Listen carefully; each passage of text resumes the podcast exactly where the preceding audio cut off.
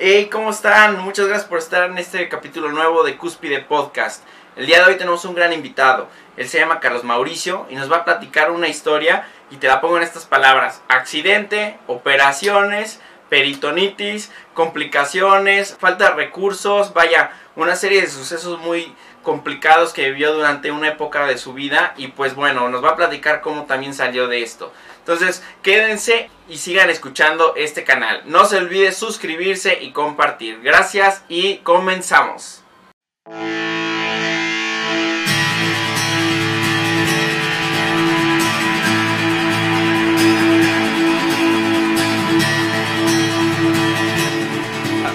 ¿Qué onda, Mago? ¿Cómo estás? Paco, ¿qué tal? Un gusto, un gusto tenerte por aquí, un gusto verte y estar aquí contigo. Sí, ya sé, ya tenía algún, algunos este, meses tal vez, no, no estaré tan seguro del tiempo, pero sí, ya tiene rato que no, ni siquiera por Zoom te veía. Es que no me habías ayudado a pagar la fianza, caray. sí, ya sé, güey. Pero mira, me da gusto que se haya dado el espacio porque que pensé en ti cuando, cuando estábamos platicando del podcast con, con algunas personas con las que estoy compartiendo mi, mi aventura por este, por este camino. Y pensé en ti y dije, es, es un buen amigo que me hice en el Seven Days. Y este, bueno, para los que no sepan, Seven Days es un curso que tomamos este, Mau y yo, y, este, bueno, y otros grandes amigos, que por ahí los saludaremos si nos están escuchando. Este, y, pues bueno, de ahí, pues yo lo, lo, conocí. Obviamente hay muchas más cosas que no sé de Mau, que seguramente ahorita platicaremos de eso, alguno de, algún pequeño, de alguna pequeña historia que tiene, pudiéramos este, conocernos más. Y pues es el objetivo, Mau, para que nos cuentes un poquito más de ti, te conozcamos, sepamos qué hay detrás de, de ti, además de ese paisaje. Está muy, muy padre. Sí, estamos exactamente, literalmente a una cuadra de lo que es el centro histórico de Querétaro. Estamos en el centro histórico, pero estamos en una cuadra de Palacio de Gobierno. Entonces, quitando los tinacos que se ven, creo que lo demás es una bonita, una bonita vista, ¿no? Sí, sí. Es y aquí se las quise compartir ahorita, aprovechando este, este atardecer, este clima tan rico que tenemos. Entonces dije, ¿por qué no? Vamos a hacer algo, algo diferente, ¿no? O al menos en un lugar. Afortunadamente, digo, yo estoy en Cuernavaca y este, y no sé, no sé allá en Querétaro, pero las lluvias han estado que te pases, ¿eh? No sé allá en Querétaro, pero ayer y antier, a estas horas estaba cayendo el cielo. Ahorita está bien, pero pero pensé ahorita en ti porque dije, no, no le voy a caer aquí una aguacera y te voy a pasar como los periodistas que andes en paños menores. de hecho, por favor, ahorita que me tengo que levantar, cortas, cortas. Vamos a hacer corte. Exacto, vamos al corte. No, fíjate que el día de ayer sí igual estuvo lloviendo, pero ahorita el clima ha sido muy agradable, ni un calor exagerado está bastante rico el clima, entonces está, está ad hoc para este momento, caray. Perfecto, Mau. Pues, oye, pues a ver, platícame eso que, me, que me ibas a contar. ¿Cómo empieza esa historia? Yo les voy a contar, ahora sí que mm, es una experiencia de vida que les quiero compartir y, ojalá y algo les pueda servir.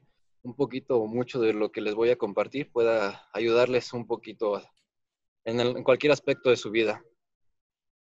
Y pues bueno, yo empezaría básicamente con un par de preguntas, ¿no? ¿A cuántos de ustedes les gustaría inspirar con su vida?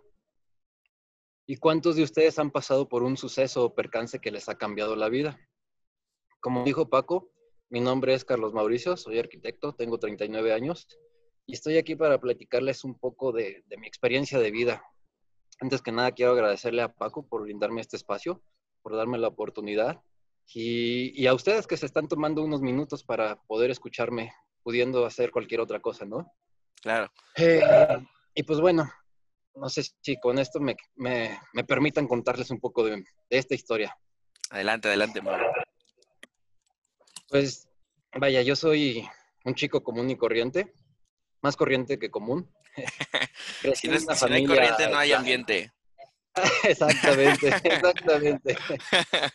bueno, yo me desarrollé crecí en una familia de clase media, en una pequeña ciudad de acá del vecino estado de Guanajuato, una familia tipo con un padre que se la dio una vida difícil y con mucho esfuerzo y sacrificio pues nos pudo dar lo que él no tuvo, ¿no?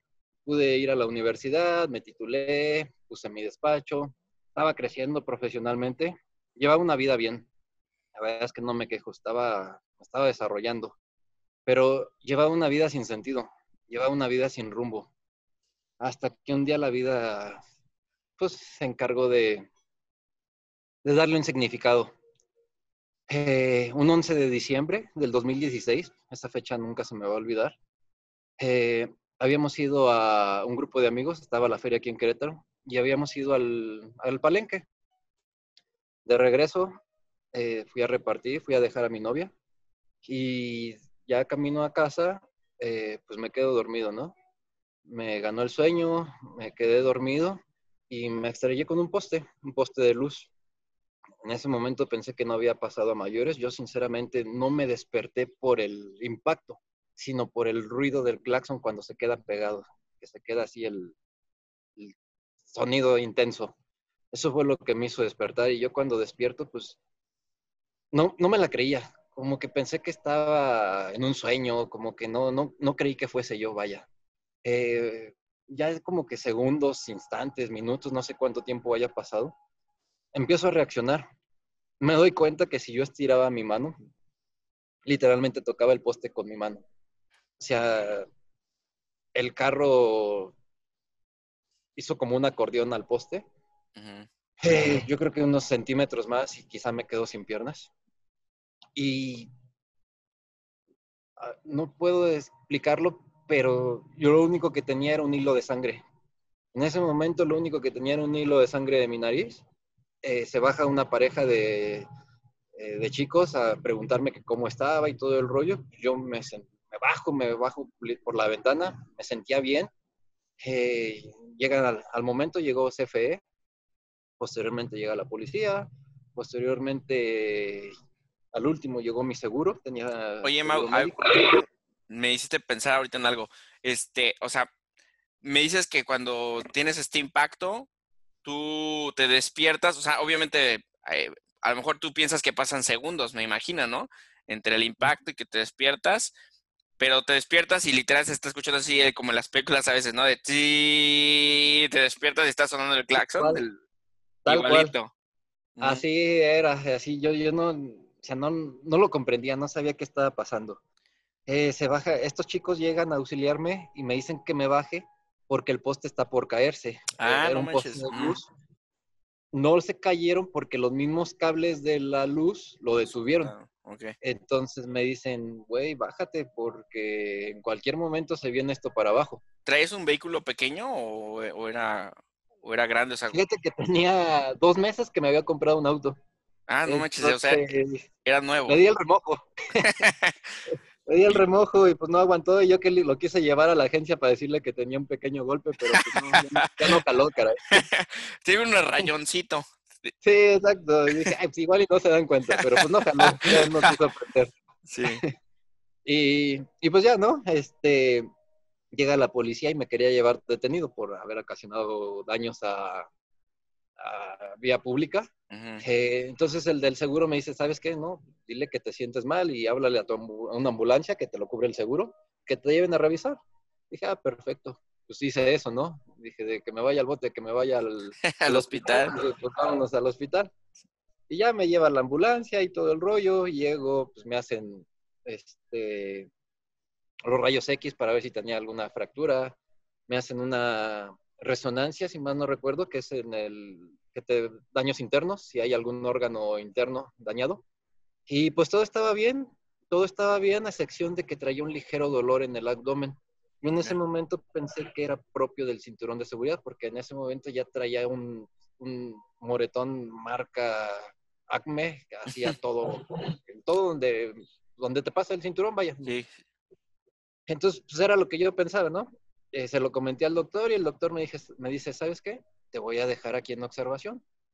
Eh, tus estudios dicen que todo está bien, pero ese dolor, pues te voy a dejar en observación nada más un, un mediodía para cualquier cosa. Eran ya las 8 de la mañana cuando me dice regreso mediodía y ya vemos que cómo sigues.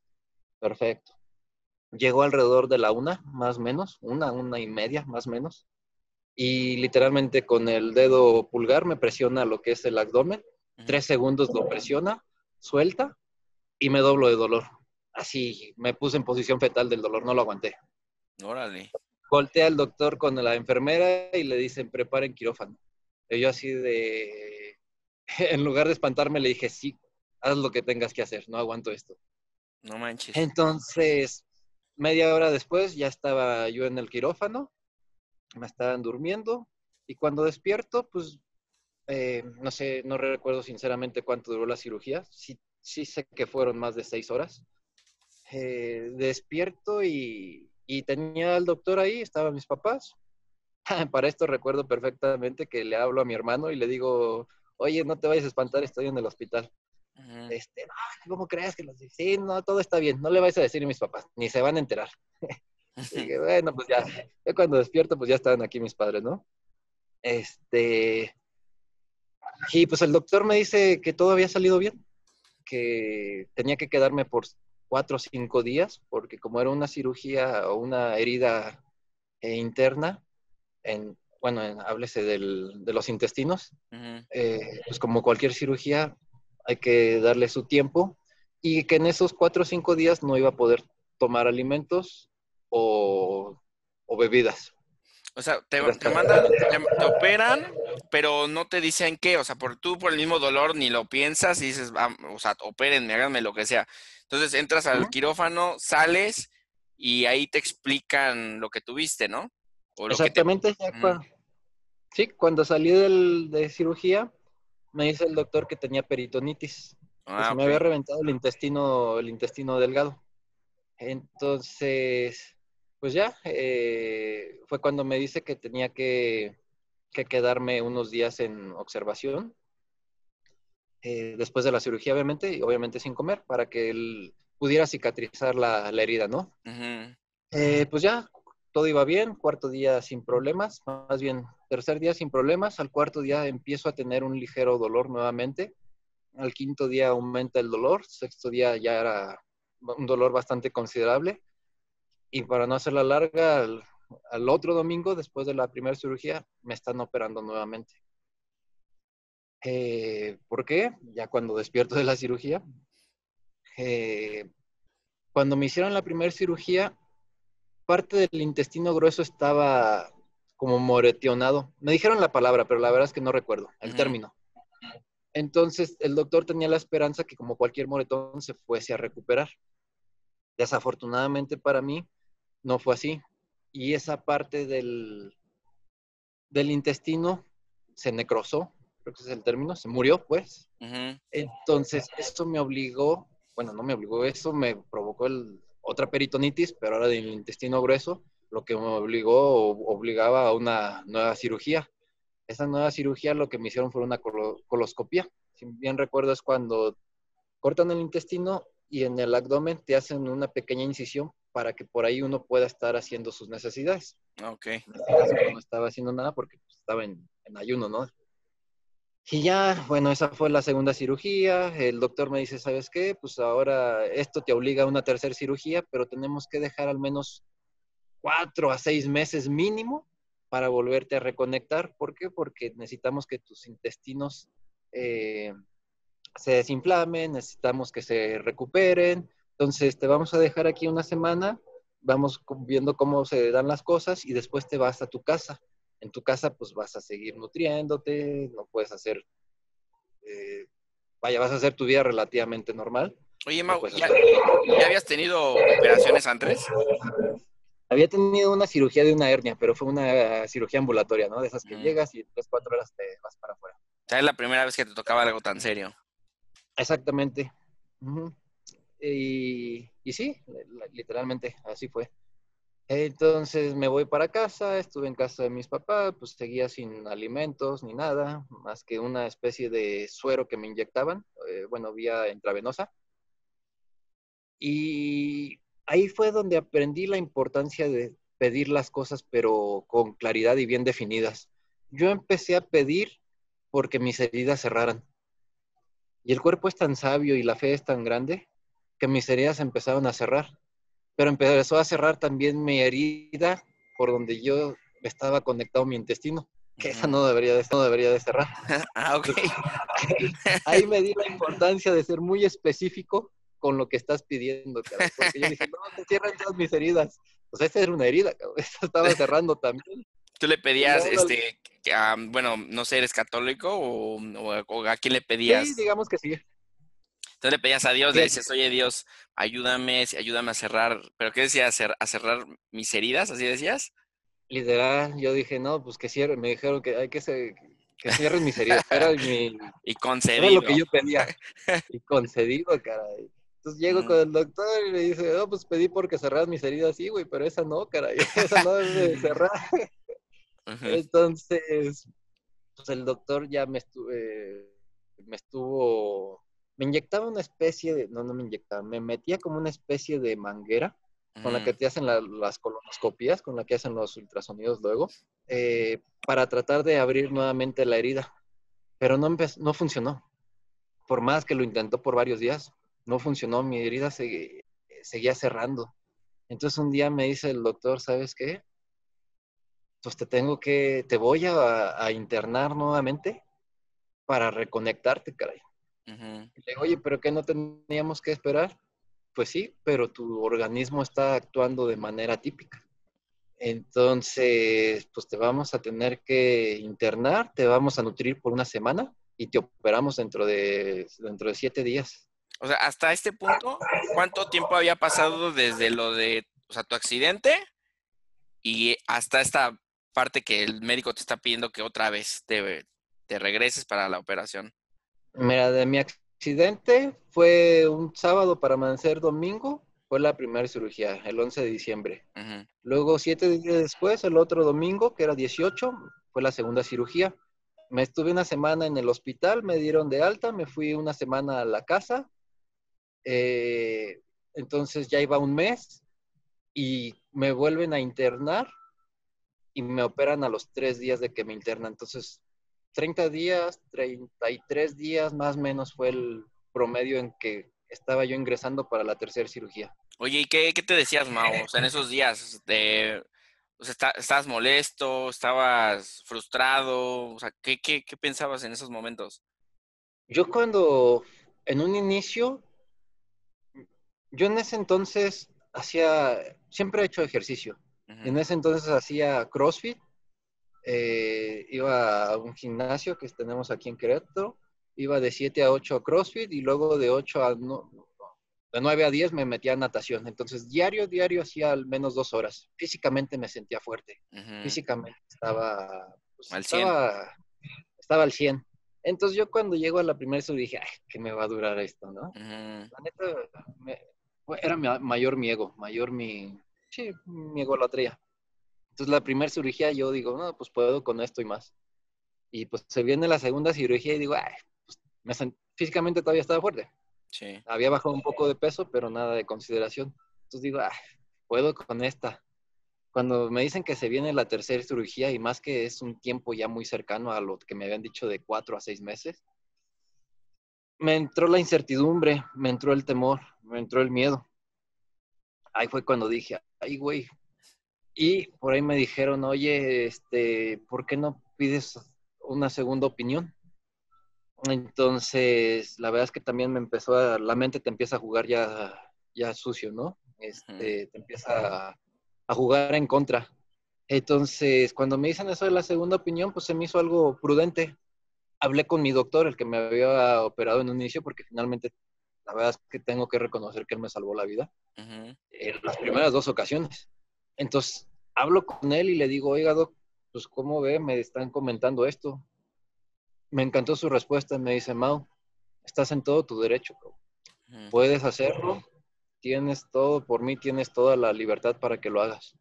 Entonces hablo con un doctor al que me habían recomendado y ya va, me revisa, ve mi expediente, checa todo llega conmigo y me dice, güey, creo que todo está bien. Yo hubiera hecho lo que han hecho aquí.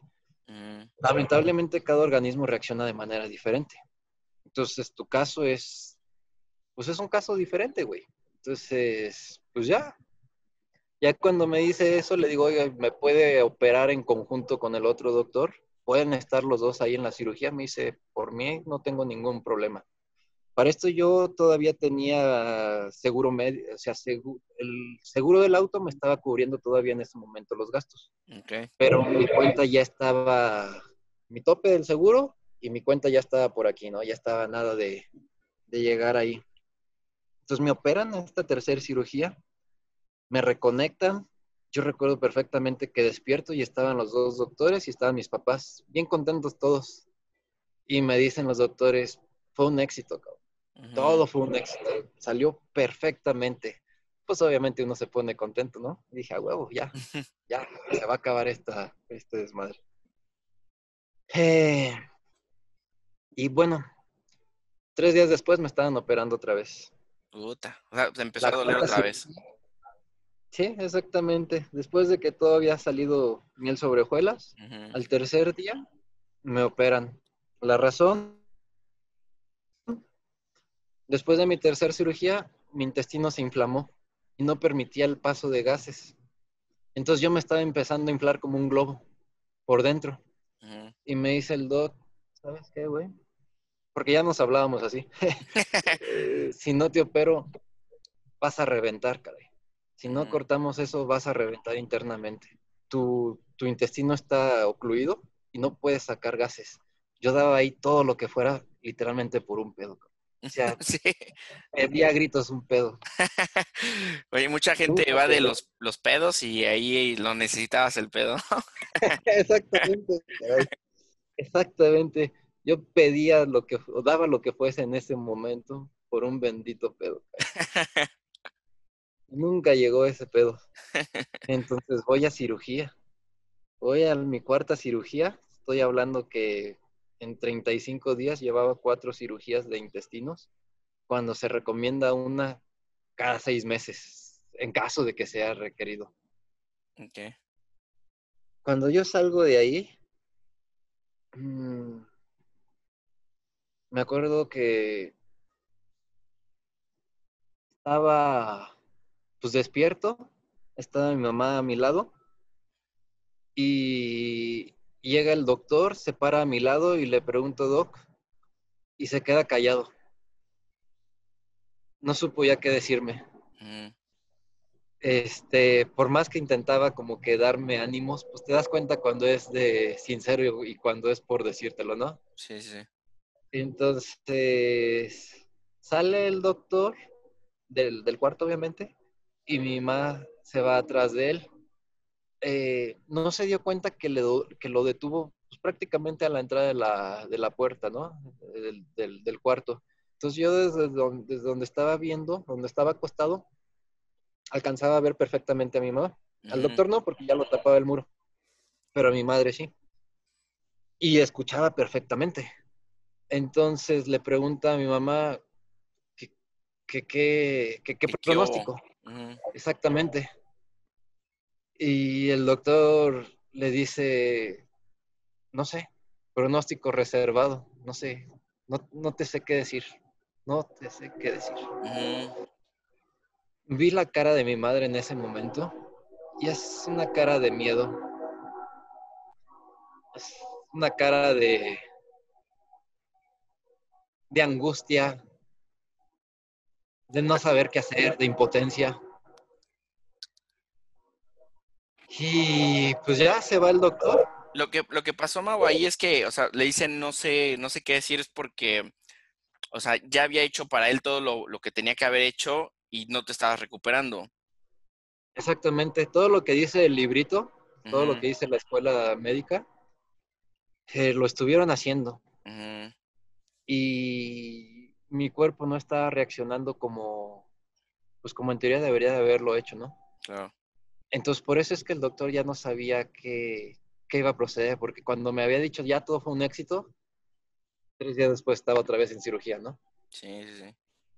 Entonces, cuando mi madre escucha eso y veo su cara, pues obviamente me dio miedo. No te lo voy a negar, me dio mucho miedo. Eh, pero lo que más me sorprende es que después voltea, entra al cuarto y su cara de no pasa nada, todo está bien, vas a salir adelante la fortaleza que tienen los padres, pero sobre todo las madres, ¿no? llega conmigo y me dice, todo está bien, hijo. Y, y yo la veo y le digo, ma, los escuché. Y, y la volteo a ver y le digo, ¿sabes qué? Sinceramente, yo creo que me dieron este tiempo simplemente para despedirme, para estar aquí con ustedes y decirles cuánto los quiero y pues darles las gracias, ¿no? Por todo. Yo en ese momento había tirado la toalla. Yo dije, ya, ya estoy cansado. Ya, ya. Una de las primeras, una de las veces que tiré la toalla. Esa fue. Pero bueno, los padres, y en este caso la madre, como todo ser amoroso y lleno de fortaleza, pues me dice, no, cabrón, vas a salir de esta.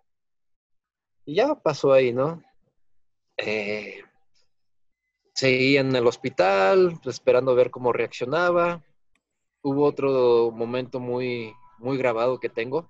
Eso, eso, Mau, fue, o sea, pasó lo, lo que te enteraste, platicaste con tu mamá y todavía seguiste más días o eso mismo pasó durante ese día del que te enteraste lo que ahorita me vas a platicar?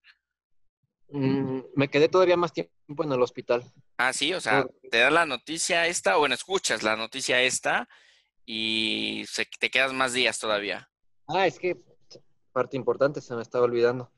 Ya la cirugía, pues me quedo, obviamente me tenía que quedar unos días en, observación, a ver cómo se iba dando la cosa, ¿no? Entonces yo estando en recuperación, me acuerdo perfectamente que, que me da neumonía. Ah, para esto ya, había bajado. Ajá, exactamente. Un día dejamos la ventana abierta, que hace mucho calor.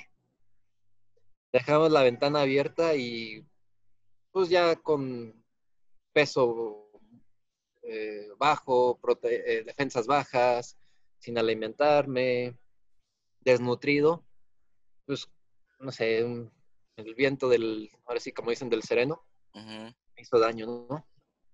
Y pues me da neumonía. Entonces, me da la neumonía, eh, en un estornudo que tengo, en un ataque de tos que tengo, no recuerdo sinceramente qué fue eh, empiezo a toser, empiezo a toser mucho y se me abren las heridas internas, se me abre la herida del, intestino. No manches. Entonces yo empiezo a ver cómo por donde me tenían, ay, los estos tubitos donde te están como drenando, eh, empieza a salir líquido. Entonces ya llega la enfermera, le habla al doctor y pues me dice, no, pues se le hizo una, una fístula.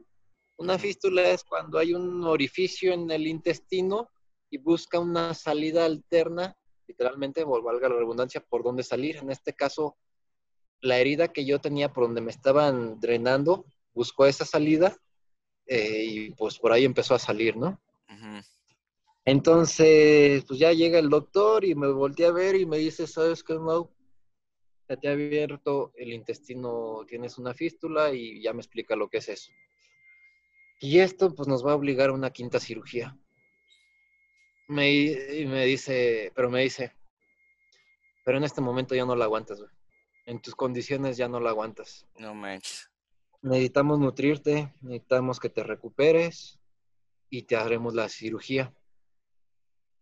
Eso me dio para abajo anímicamente. Seguía en el hospital general, mis cuentas ya habían rebasado mi, mi tope de seguro, de gastos. Y como todavía estaba en un hospital particular, siempre, siempre tuve visitas, siempre tenía alguien ahí conmigo. Me acuerdo que ese día en la tarde había no menos de seis u ocho personas. Creo que no está permitido, pero como ya me ha hecho cuate de ahí de todos, no voy a decir al hospital. No viste influencias. Exactamente, ya conocía a todo el mundo ahí. Ya llevaba mes y medio en ese hospital. Entonces tenía gente ese día, amigos que estaban ahí. Y entra la enfermera Alice y le pide a todos mis amigos, ¿saben qué, jóvenes?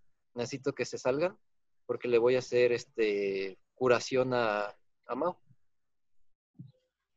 Entonces ya se salen y me sorprende porque yo sabía que mi curación no era en ese momento.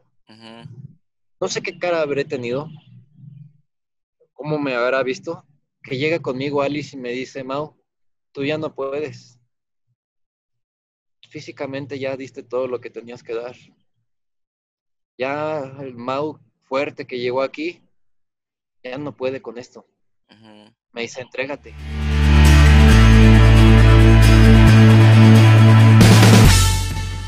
Recuerda que este capítulo tiene una segunda parte, así que permanece conectado o bien búscalo en nuestro canal de Cúspide Podcast con el mismo título, solamente anexa parte 2. Gracias.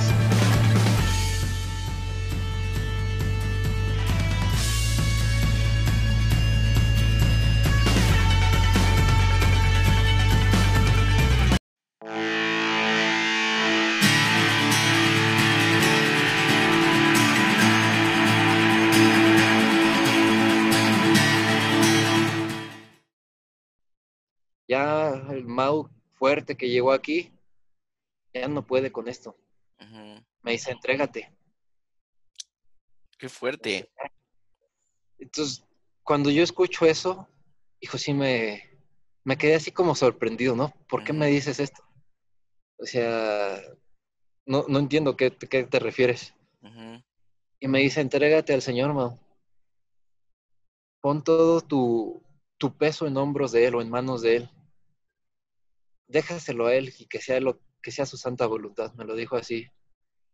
Y yo en un principio me quedé un tanto atónito a lo que me decía. Y me acuerdo que ese día intenté dormir, o más bien me dormí, y soñé que caía en un vacío, que estaba cayendo en un, así literalmente en un hoyo. Entonces yo me despierto exaltado, espantado. Y dije, no, ni madres, no me vuelvo a dormir, porque sentía que si me dormía ya no despertaba. Y dije, no. Dijiste, no, yo, yo todavía sigo aquí. Sí, exacto. Sí, dije, no, no, no me vuelvo a dormir. Y me eché tres días sin dormir.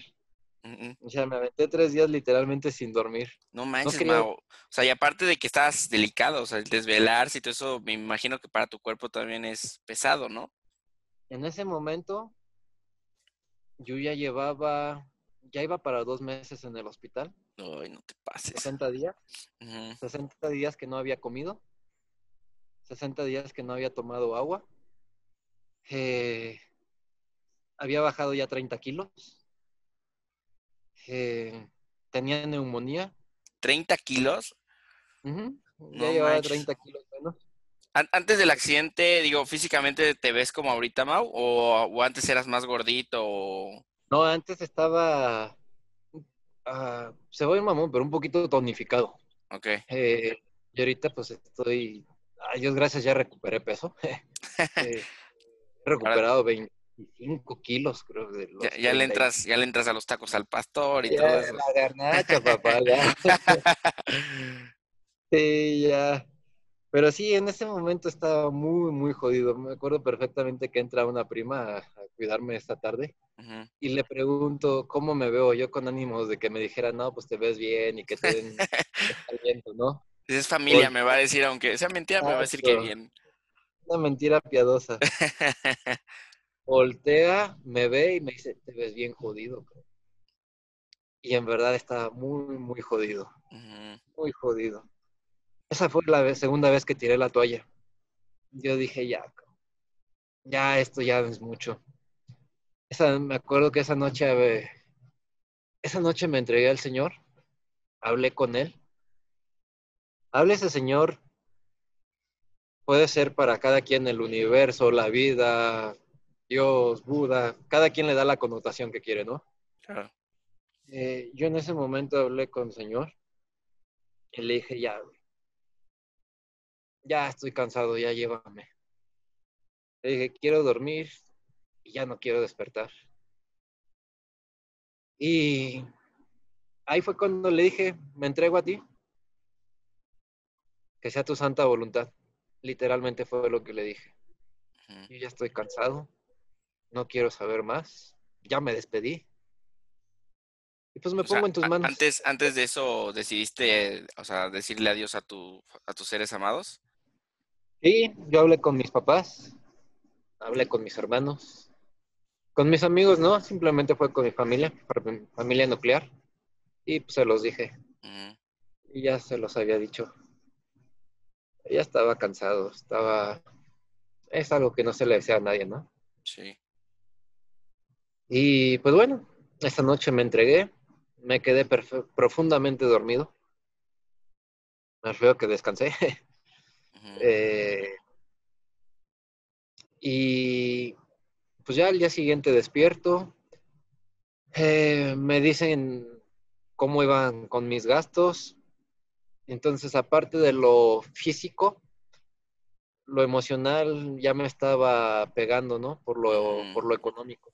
Sí, no, es que imagínate. Entonces, como yo pensé que no la iba a librar. El hospital seguía corriendo tu cuenta. Y, o sea, al final, si ahorita ya, si el seguro ya no cubría ese gasto, de todos modos el hospital se te seguía cobrando. Exactamente, ya corría por mi cuenta ese gasto.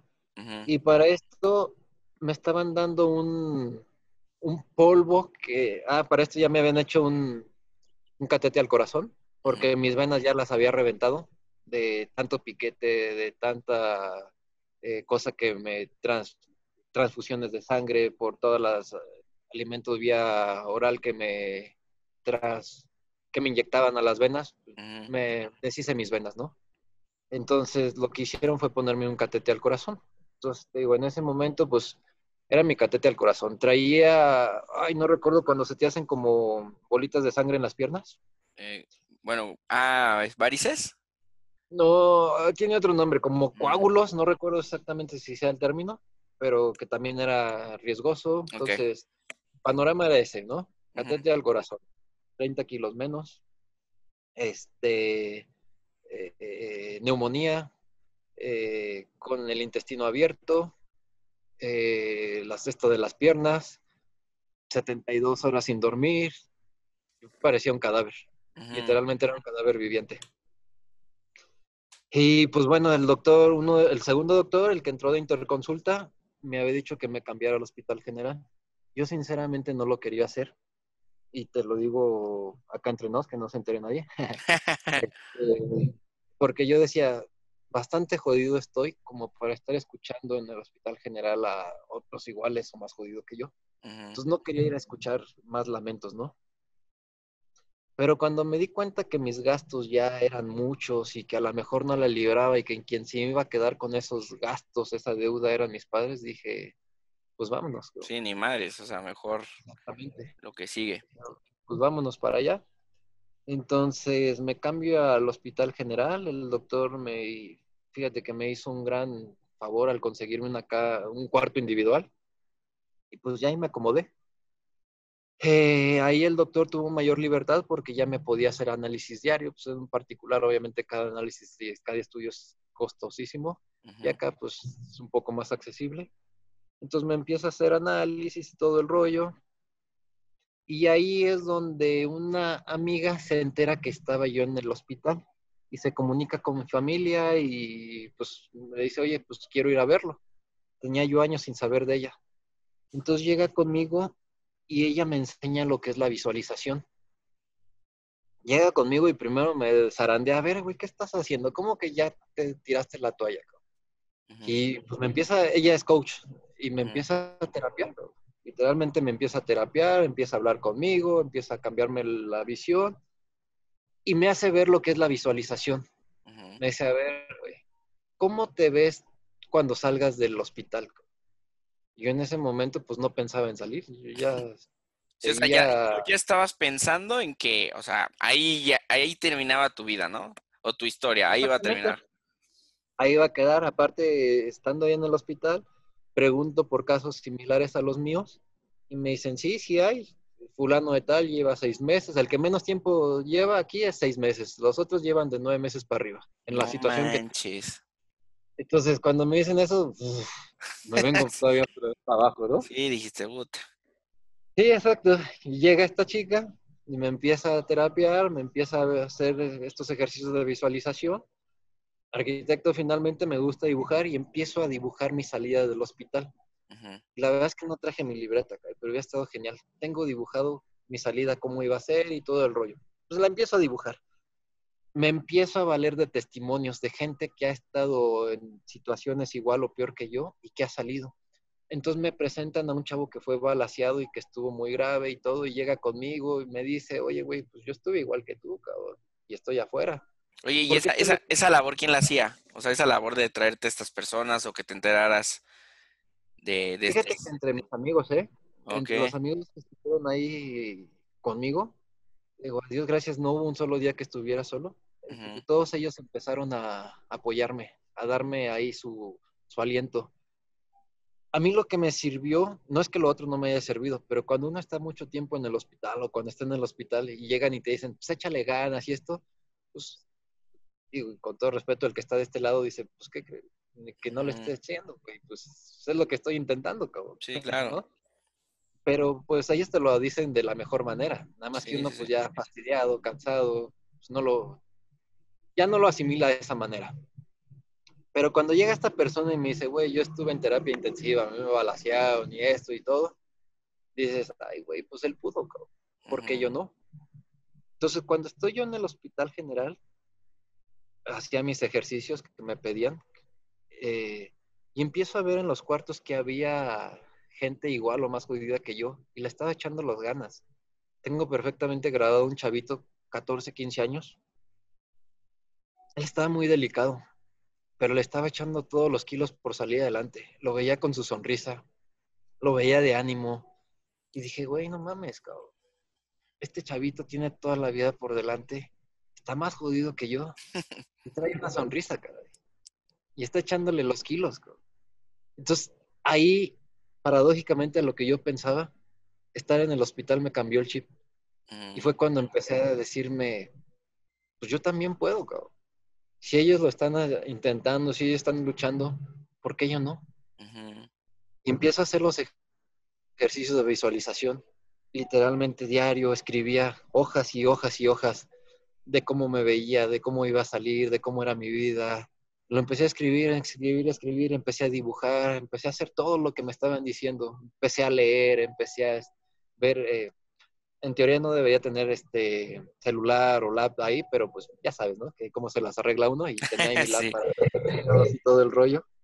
Entonces empiezo a ver videos de motivación. Empiezo a escuchar a personas que te, que te influencian poderosamente y cambio mi chip. Hablo con mi familia y le digo, ¿saben qué? Voy a salir de esta, cara. Voy a salir de esta. Para esto ya me había pasado Navidad, me había pasado Año Nuevo, me había pasado mi cumpleaños, San Valentín ya en el hospital entonces mi hermano, su cumpleaños es el 16 de marzo. Entonces le digo a mi hermano, ¿sabes qué? Tu cumpleaños ya lo vamos a festejar en casa. Ya no vamos a estar aquí, lo vamos a hacer en casa. Eh, empiezo a hacer todos mis ejercicios, llegan los doctores, ahí en el hospital hacen recorrido en las mañanas y en la tarde todos los doctores. Y es como en las películas, ¿no? Llegan, agarran tu tablita, ven, y agarraban la mía y la ponían ahí y me decían, cirugía, cabrón. Necesitas una, una cirugía, tú no sales de esta sin cirugía. Pues eso me daba para abajo. Pero un doctor, el doctor que me pidió que me fuera para allá, el doctor que entró a interconsulta, me dice, no, güey, lo único que necesitas es nutrirte. Y tu herida va a cerrar como cualquier herida. Tu herida interna va a cerrar como cualquier herida. Entonces yo me aferré a esto. Yo me aferré a lo que, me, a lo que él me decía cuando uno está en esa situación, buscas lo que sea, lo que sea, a, a qué aferrarte. Si en ese momento uno no es creyente, te haces creyente. Si en ese momento uno no cree en la herbolaria, haces, usas la herbolaria. Si en ese momento uno no cree que poniéndote, no sé, acerrín en la herida va a cerrar, te lo pones, cabrón. Porque haces... Pero aquí el, tema, aquí el tema es de que cambiaste tu chip porque, o sea, días antes tú todavía seguías en, el, o sea, en un hoyo sin salida, ¿no? O sea, y ahorita que me platicas, o sea, la neta, o sea, te, te, te transformó, te transformó la, la mentalidad, ¿no? Hizo que, que, te compartieron y lo que escuchabas, o sea, está cañón, la neta. Totalmente, ahí te das cuenta la, lo importante que son tus pensamientos. Tus pensamientos te pueden tener acá arriba o te pueden tener abajo. Y yo, por dos meses, mis pensamientos me jugaron conmigo y yo me las creí y, estuve abajo. O sea, lo más abajo ya estaba, pues ya era, ya era enterrarme. Entonces, cuando empiezo a cambiar esto, la mentalidad, es cuando te das cuenta lo importante y lo valioso que es la información que le metes a tu cerebro. Literalmente, tu cerebro va a, programar la información que le estás metiendo. Entonces ahí yo cambié ese chip. Ahí yo me empoderé. Ahí yo dije, güey, yo puedo, cabrón. Y voy a salir de esta. No te voy a decir que fue inmediatamente. Pasó tiempo, me eché otro mes. En total me aventé nove... Iba a decir 90, pero fueron 89 días en el hospital. Estaba exagerando. Eh, y en ese último mes empezó a cambiar todo. Lentamente, muy lentamente, pero empezó a cambiar todo. Empezó a cambiar, eh, pues para empezar mi herida. Eh, el 15 de marzo entran los doctores y me dicen, no sé qué has hecho, pero mañana te das de alta, mañana te vas, mañana te damos de alta. Y mucho, mucho fue mentalidad. Y dicen por ahí, y hay que hacerlo, ¿no? A mí me decían, tienes que caminar dos, dos, dos veces aquí en el pasillo, caminaba 12. Tienes que hacer esto y lo hacía el triple o quíntuple. Tienes que hacer esto. Entonces me obsesioné con mi salida, cabrón. Dije, voy a salir, voy a salir, voy a salir. En verdad me echaban burla los, los enfermeros. Vas a hacer hoyo, estás buscando petróleo, esto. Estaba así. y yo ya conocía a todo el mundo ahí, ¿no? Entonces, los únicos que me caían mal eran los doctores porque eran unos abates que llegaban. Pero yo me aferré a lo que me decía uno de ellos y así fue. Llega el 15 de marzo, llegan conmigo, me dicen, no sé qué has hecho, pero mañana te das de alta. Mañana te vas, todos tus trámites, mañana te vas. Oye, pero conforme pasaba ese tiempo, digo, cuando empezaste ya a visualizar y a todo esto, este, digo, sé que, sé que hay muchas cosas y esto fue un, un gran aporte para que tú pudieras salir, pero supongo que conforme pasaban los días, eh, o sea, como noticias positivas te iban dando poco a poco, o sea, te decían, oye, qué bueno que estás haciendo esto, fíjate que ahorita subió un poquito tu tema de defensas. Y eso supongo que era como pequeñas dosis, ¿no? ¿O cómo fue? Sí, claro. Sí, totalmente de acuerdo. Para esto, cuando estuve en el hospital general, mm. me dicen los doctores que me iban a poner un tubo. Yo tenía una herida en el, en el estómago que pues, estaba abierta, ¿no? Entonces me conectaron un tubo que iba a hacer la función de una especie de aspiradora. Me iba a estar drenando todos los fluidos que llegasen para que estuviera seco lo más, o sea, lo más seco posible y cicatrizara lo más rápido. Y me dicen, no, pues vas a traerlo nada más dos días. Pues esos dos días se convirtieron casi tres semanas. Entonces, eso fue una gran prueba también porque yo no podía moverme. ¿Por qué? Porque traía esta cosa conectada de, eh, la cama de atrás, traía este tubo, entonces mm. tenía un margen como de medio metro que apenas me servía para poderme inclinar un poquito y ya. Entonces, literalmente ese tiempo estuve totalmente encamado. Ahí sí fue, fue otra prueba de, resistencia esa para mí. La verdad es que todas las pruebas que me mandaron fue así como que, ay, ya cuando creía que salía de una, me mandan otra y dices, ay, güey.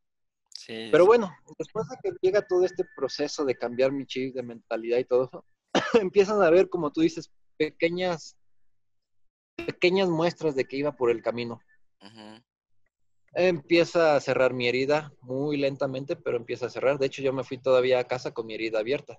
Pero las, cantidades de fluido, de líquido que salían ya eran mucho menos o lo suficientemente bajas como para poderme haber ido a casa. Eh, mis defensas empiezan a subir, empiezo acá a, dormir, que eso era importantísimo porque no podía dormir y si no duermes, no descansas, tu cuerpo pues también no se, no se recupera. Mi estado de ánimo cambió, entonces fueron muchas cosas, fueron muchas cosas que se fueron combinando y como dices, cuando se iba cumpliendo una, pues te da ese aliciento, dices, ay güey, ya llegué al primer escalón, vamos por el segundo. Entonces yo no vi la escalera desde el piso hasta arriba, sino vi el primer escalón. Y ya que llegué al uno, dije, bueno, vamos por el segundo.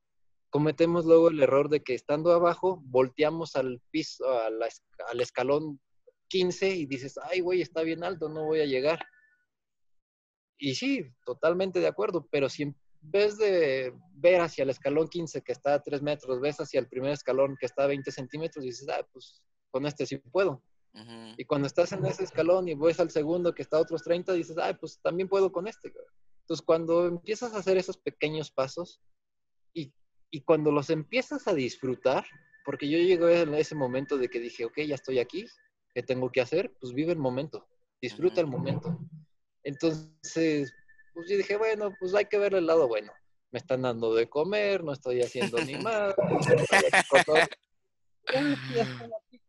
Estoy de vacaciones. cambió, cambié por completo la forma de ver mi estancia. Y cuando menos me di cuenta ya iba a la mitad de la escalera. Y cuando menos te das cuenta ya te dicen, ya llegaste, cabrón. Pero es eso. Dice, hay un libro que me encanta que es el efecto compuesto.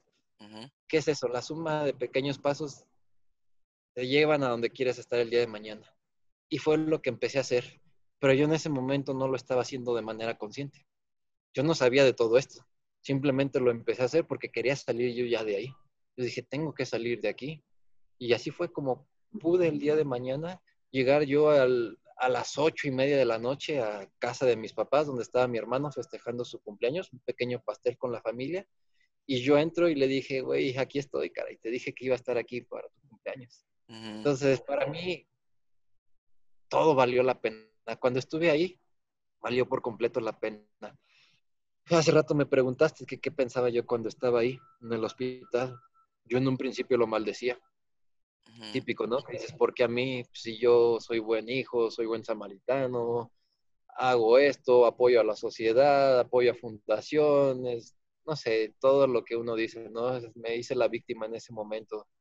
No, porque yo, en fin, cuando salí de ahí, no cuando salí, más bien, tiempo después que estuve en casa y que estuve asimilando, todavía en casa de mis papás me eché otros seis meses. Sí, porque me imagino el, proceso de recuperación también fue largo, ¿no? Claro, sí, yo me fui con una herida abierta, una herida interna del intestino abierta, una colostomía, colostomía, y pues fue muy lento. Apenas si podía pararme. Fíjate, cuando salí del hospital me llevaron con el nutriólogo y me pone sus aparatos y me hace estudios y me dice el nutriólogo, nutrióloga, en mi vida había visto a una persona que tuviera un 1% de grasa corporal. No manches. Alto pellejo, huesos y pelo. Estaba así. o sea, tu, dieta casi, casi, pues entra la pizza, hamburguesas, tortas, fritura. sí, claro, yo. Eh, yo, eh, pues nada, te digo, fueron 90 días sin comer, sin tomar agua. Y lo primero que me dieron cuando yo pude empezar a comer algo empecé como los bebés, ¿no? Con papilla y todo eso. Fue chayote. Y yo odiaba el chayote, cabrón. Odiaba el chayote. Yo, gloria, cabrón. Dije, no, ¡Qué delicioso! ¡Qué delicioso! Eh, pude comer tres o cuatro cucharadas y fue todo, cabrón. O sea, mm. fue todo, cucharaditas, fue todo lo que comí. Entonces sí, fueron seis meses en los que me recuperé, en los que cerró mi herida los que recuperé un poquito de peso. Tardé como un año y medio en recuperar, no el 100% de mi peso, pero sí una buena parte. Pues ahí fue donde cambié por completo, por completo mi chip. Pero cerró mi herida interna. Pero ahí no termina toda la historia. Me quedó una hernia, producto de las cuatro cirugías. No manches. Y hay que operarla, pero vamos a recuperarte un poquito más. Entonces ya, eh, tres años después, literalmente, eh, el 3 de mayo yo me interno, pero ya, ahora sí que por, gusto, porque yo quería, bueno, por gusto y por necesidad, ¿no? Necesidad porque esa hernia tenían que operármela porque era riesgosa por la área donde la tenía. Y por gusto porque ya íbamos a cerrar un capítulo. Pero no te, o sea, sinceramente esa parte fue la que más miedo me dio. ¿Por qué? Porque las otras cuatro cirugías fue porque era tanto el dolor, la necesidad, que había que hacerlo al momento. Y esta quinta cirugía, que era de la hernia, pues yo ya estaba bien. O sea, yo podía quizás seguir con mi vida así. No como antes, pero podía. Entonces decía, ay, ¿por qué tengo que regresar si ya estoy bien? Pero sí me explicó el doc que era muy riesgoso. Entonces vamos a cirugía. Oye, es que ahí también es un juego, un juego de emociones, porque, porque supongo que empiezas a asociar, ¿no? Y dices, a ver, la vez pasada me estaba muriendo literalmente y tuve estas operaciones. Y ahora que estoy tan bien y necesito operarme, es así como, yo creo, no sé, me haces pensar que si yo hubiera estado en tu lugar, diría, es que esta, esta operación me puede a lo mejor matar, ¿no? ¿Qué tal que la vida me está jugando una broma y esta que parece mínima me termina tendiendo en la cama, ¿no? Empezaron los viejos fantasmas a mi cabeza. Mm. Empezaron a revivir viejas historias. Y lo peor del caso es que me, operan, me hacen la, quinta cirugía, que ya esa, te digo, fue tres años después. Despierto, salgo del hospital. Bueno, no, despierto, estoy en el hospital. Y, tristemente se complicó todo. No fue al momento, me fui a casa, o sea, me operaron, tres días después me fui a casa, parecía que todo iba bien, empiezo a comer purés, empiezo a comer parapillas y empiezo a vomitar, empiezo a tener fiebre. Este, un día pensamos que era normal, propio de la cirugía y de todo. Pues ya al día me hablo con el doctor, me dice, vamos a ver cómo sigues mañana. Al día siguiente otra vez intento comer y lo mismo. Vómito, eh, fiebre, me puse mal. Entonces me habla el doctor y me dice, necesito que te regreses inmediatamente al hospital. Ay, yo cuando me dice eso, híjole, ese, ese, ese es el momento que más miedo me ha dado. Mm. El que me digan, ¿sabes qué? Vamos otra vez al hospital. Dije, no, mi cabeza empezó a pasar por todo lo que había vivido. Dije, ahí vamos de nuevo, caray. Llego al hospital, me revisan, me hacen unos ultrasonidos, unos este, rayos X, y pues a la hora que me operaron, como que una tripita quedó como como torcida. Entonces no permitía el paso de los alimentos, por eso es que lo estaba vomitando. Y me dice, pues, Mau, te tengo que operar otra vez, cabrón. Iba a ser la sexta cirugía. la, la quinta fue el 3 de mayo del año pasado. Y la sexta fue el 10 de mayo. Fue mi regalo de madre para mi mamá. te, va, a decir tu mamá, oye, qué dadivoso me saliste, hijito, ¿no? Qué, buena onda. Totalmente. Entonces, va, y le digo, pues, me dice, le digo al doc, ¿y hay que hacerlo? Me dice, hay que hacerlo. Pues digo, pues, pues hay que hacerlo. Entonces, ese caminito en la silla de ruedas para ir al quirófano, hijo, yo estaba otra vez con el temor todo. Y los viejos fantasmas otra vez. Y pues ya me operan. Eh, me dice el doctor, pues el pronóstico te digo unos días conforme vayamos viendo tu reacción. Y otra vez mi mente empezó a jugar mal. Mi mente me empezó a, a traicionar. Pero ahí, ahí ya no dejé que fuese tanto. Ahí otra vez dije, ya, güey, a ver, cabrón. La vez pasada estabas mucho más jodido, estabas desnutrido, esto, esto, esto. Entonces puse a ver cómo estaba la vez pasada y cómo estaba ahorita y dije, no, pues no que no salga de esto, cabrón. Y pues otra vez le di la vuelta y otra vez el pensamiento, a mentalizarte. Y ahí, esta ocasión, solo estuve un mes en el hospital. ya, pues, ya fue ganancia. fue ganancia. Entonces me dan de alta, otra vez un poco de recuperación en casa de mis papás. Y ya después de eso puedo decir que terminó mi sufrir, terminó mi calvario, caray.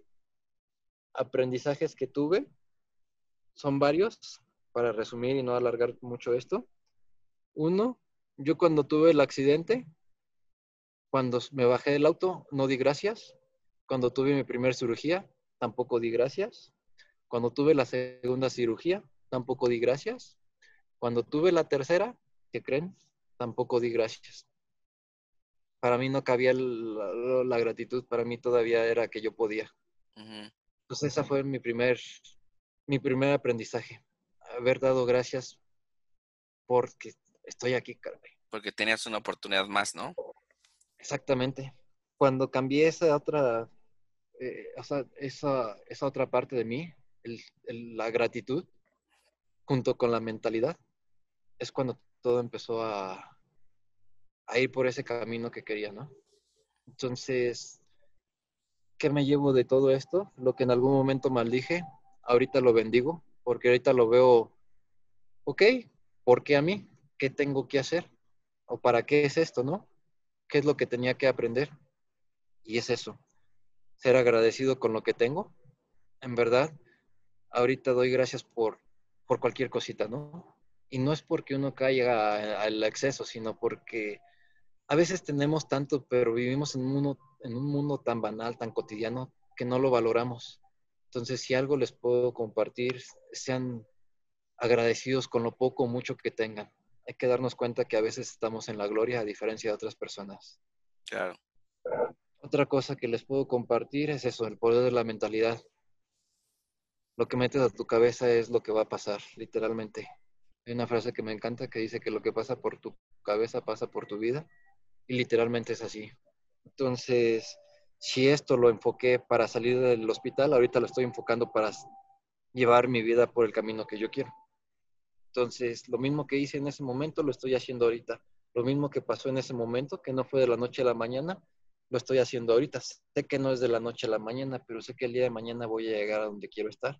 Entonces, son pequeños pasos, pequeños pasos que nos van a sacar donde estamos y nos van a llevar a donde queremos. Y pues vivir la vida, vivir el presente, el aquí y el ahora. Tenemos todo y no lo, no lo valoramos. Yo recuerdo que el año pasado que estuve ya en, en Navidad con toda mi familia, me paré al lado donde me quedé observando a todos ellos. Algo tan sencillo como el verlos cómo se abrazan, cómo ríen, cómo se cuentan cosas, que no, que no lo hacemos ya en nuestro día a día que no lo disfrutamos. Entonces, para mí esos fueron tres lecciones que se me van a quedar grabadas, que quizás sea lo que me necesitaba aprender y que es algo de los que le quiero compartir. Ojalá y les sea de, de aporte esto que les estoy compartiendo. Ojalá les ayude un poquito y ojalá no tengan que vivir una experiencia como la que yo tuve para valorar lo que tenemos aquí. Claro, ¿Sí fue, Paco? No, pues vamos a, digo, sí habíamos tenido, bueno, yo tenía un poco de esa historia, no sabía todo esta historia que era tan larga y tan grande sobre lo que pasó, o sea, me quedé yo con lo pequeñito, pero, pero, o sea, de verdad, digo, de, de por sí eh, eh, sentía admiración por, por ti, por, por lo que compartimos y, pues por lo que para mí se ha formado, a pesar de que no es este una amistad convencional, siempre los tengo presentes a mis amigos que, que conocí en aquel, en aquel entonces. No te preocupes, seguramente la luz de, la pantalla. Este, pero pues, de, o sea, de verdad para mí eres un campeón con, con todo lo que significa hacerlo. O sea, haber este, estado en la lona, y haberte levantado para seguir la batalla que, tuviste durante ese tiempo. Y pues mis respetos, ojalá todos los que nos escuchen este, se lleven algo, eh, digo, seguramente algo muy positivo de toda esta, esta plática. Y este, y pues, Mau, pues qué padre que, que pues lo, estás llevando a cabo en tu, en tu día a día, que eso es, es un ejemplo a seguir, ¿no? A veces, como tú dices, es tan banal esto. Seguramente ahorita por lo que estamos pasando para ti no es nada porque dices, yo he salido de peores. vas a estar encerrado. tú dices eso. O sea, unos están matando ahorita por estar encerrados y tú, no, si supieran, ¿no? claro, claro. La vida es para disfrutarla. Este, se te puede ir en un chasquido bastan unos segundos para que ya no estemos. Entonces, disfrutemos, vivámosla, gocémosla, sufrámosla, se vale sufrirla. Claro. Porque no, no todo es felicidad, no todo es alegría. Hay momentos que se vale llorar, hay momentos que se vale acercarnos a los amigos y decirles, ¿sabes qué? Me siento de la chingada. Este, todo eso es válido, porque todo eso es la vida. La vida no es color de rosa como luego nos la pintan, nos la quieren hacer creer. La vida tiene sus altibajos, pero depende de nosotros cómo los tomemos, ¿no? Eh, dicen por ahí que el dolor es inevitable, pero el cómo lo vivas es opcional. Entonces, siempre vas a tener dos maneras de ver la cosa, ¿no? La víctima, ay, ¿por qué a mí? O la otra, ¿por qué a mí? Yo lo viví en un principio como la víctima. No me avergüenzo de decirlo. Yo así lo estaba viviendo. Yo me hacía la víctima. Y pues haciéndome la víctima estaba donde estaba. En el momento que cambié esa forma de pensar, pues empezaron a cambiar las cosas. Entonces, pues espero que les haya aportado un granito y, pues no sé.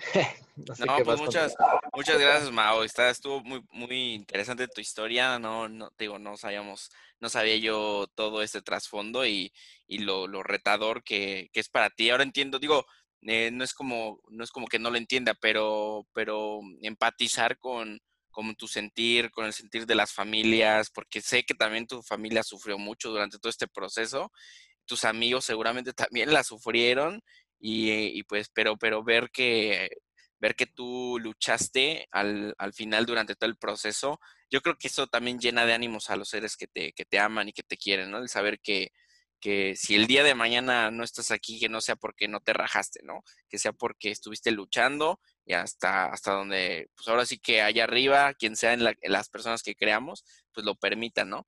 Pero, pero pues que, tú estuviste con la bandera en alto hasta, hasta las últimas.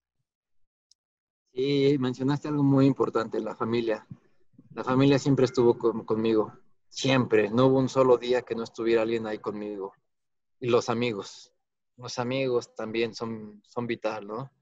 Eh, como les decía, llegan y te dicen échale ganas y uno lo ve de esa manera estando ahí, pero la verdad es que ellos están haciendo lo que desde su trinchera pueden hacer. Sí, claro. Entonces fue fundamental, fueron pilares fundamentales para que yo haya podido salir. Entonces, pues sí, eso, eso es... es, así pasó. Exactamente. Esa es mi, experiencia de vida. Algo que a lo mejor es a lo mejor habrá alguien que haya estado en una situación mucho más complicada. Eh, pero yo desde mi perspectiva, de mi punto de vista, pues le comparto esto para que nos demos cuenta que aun cuando estamos abajo, aun cuando estamos en la lona, podemos salir adelante y podemos llegar a donde nos, que, proponemos. Esa es mi intención, el día de mañana estar donde quiero estar. Es un camino que no es de la noche a la mañana, pero que lo voy a lograr. Y qué mejor manera de gente como Paco, de gente como el grupo del Seven Days, de gente que, que te suma, que te aporta, porque este es un camino que no lo hacemos solo, lo hacemos en conjunto, lo hacemos en equipo. Y pues si algo también les puedo sumar o aportar es que busquen rodearse de personas que les, que les inspiren, que les apoyen, que les sumen. Claro que sí. Muchas gracias, Mahue. Muchas gracias. Y para todos los que nos hayan escuchado, pues gracias por, por tomarse este tiempo de escuchar también la historia de Mau y, cualquier cosa, ya saben, nos pueden escribir y, pues en la medida en la que estas preguntas les puedan seguir sirviendo o alguna duda que puedan tener, pues igual echaremos por ahí una llamada a Mau para, para, para resolverlas y en una de estas pues lo volvemos a invitar con otra, con otra buena historia, Mau. Muchas gracias, Mau. Ah, al contrario, Paco, gracias a ti por darme estos minutos y creo que me alargué. Este, pero gracias a ti por esta buena iniciativa y pues la verdad es que te admiro, te respeto por lo que estás haciendo y pues vamos a, a sumar, vamos a poner nuestro granito de arena. Vamos a seguir sumando personas como tú, Mau, en este, en este espacio. Pues muchas gracias. Entonces, a toda nuestra audiencia, gracias por haber escuchado. Nos estamos viendo pronto. Hasta luego. Un abrazo. Bye. Muchísimas gracias por habernos acompañado. Espero hayas disfrutado de una buena plática y que las vivencias de nuestro invitado te sirvan para escalar un peldaño más a la cúspide de tu vida. No se te olvide suscribirte y compartir para que más personas formen parte de nuestro camino. Nos vemos y escuchamos en el siguiente Cúspide Podcast.